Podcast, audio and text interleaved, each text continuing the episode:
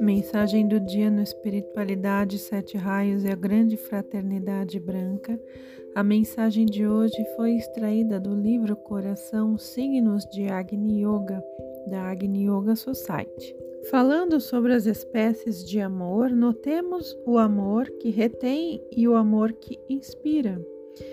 Em essência, o primeiro amor é terreno e o segundo celestial.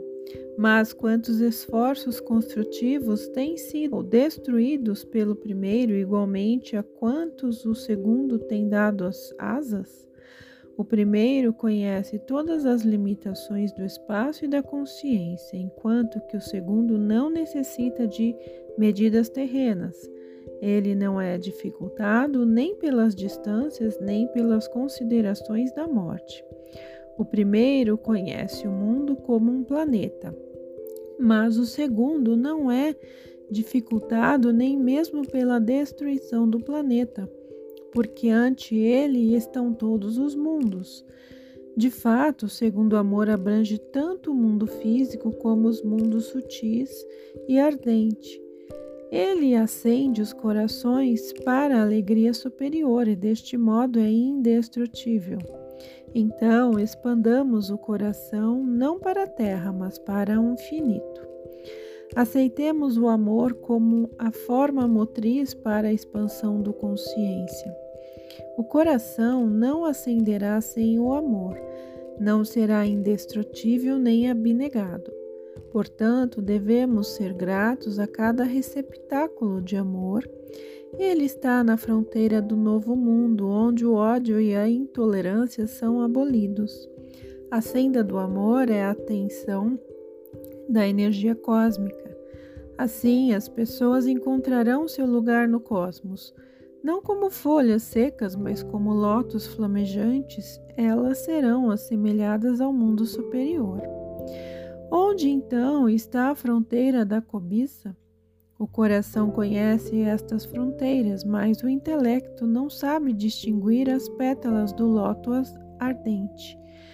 Quando a entrada é confiada ao guarda, quando o escudo lhe é dado e quando ele aceita em seu escudo todas as flechas enviadas ao mestre, tudo isto é também ação pessoal, porém é o oposto da cobiça. O coração conhece perfeitamente essas suas belas ações, quando cada flecha hostil cresce como uma nova pétala de lótus ardente. Estas suas ações, por ninguém impostas, por ninguém ordenadas, por ninguém negadas, mas por todos os coléricos condenadas, são os verdadeiros raios da ação heróica. Precisamente a condenação manifestada pela cólera serve como uma das melhores medidas. Deve-se notar que as trevas não condenam a autêntica cobiça, isto também é uma medida verdadeira. Não se deve conhecer apenas a medida que eleva, mas também a que arrasta para baixo. Só deste modo pode-se valorizar o escudo da ação heróica. A relatividade e a imperfeição serão as características distintas de cada vida, mas precisamente estas abrem as portas para o futuro. As pessoas que criam obstáculos para si mesmas, ao pensar que são imperfeitas, estão deste modo demonstrando sua consumação, ou, em outras palavras, sua inutilidade.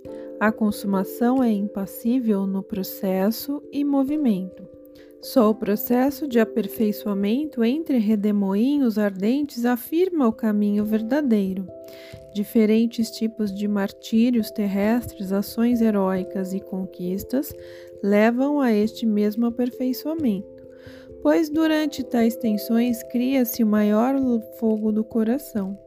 Certamente não se deverá compreender que o martírio seja somente físico. O principal sempre ocorre no espírito.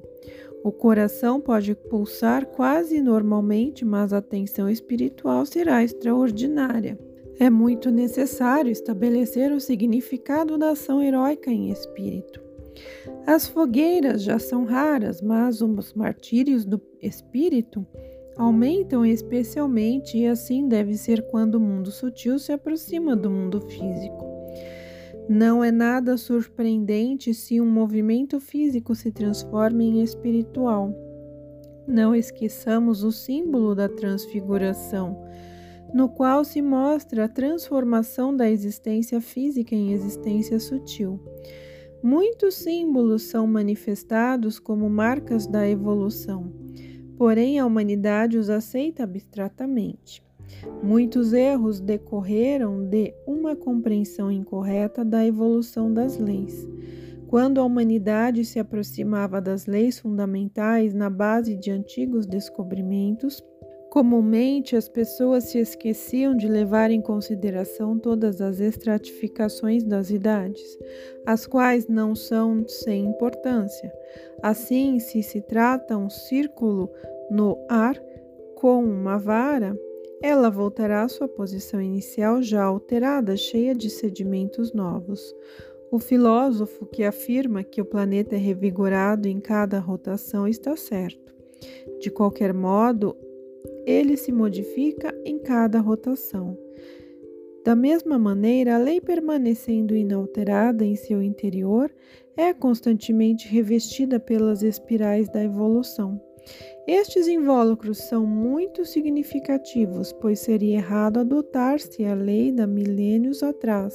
Por conseguinte, insistimos em um estudo constante. Não se pode estar satisfeito com uma lei que governou o planeta durante o período glacial.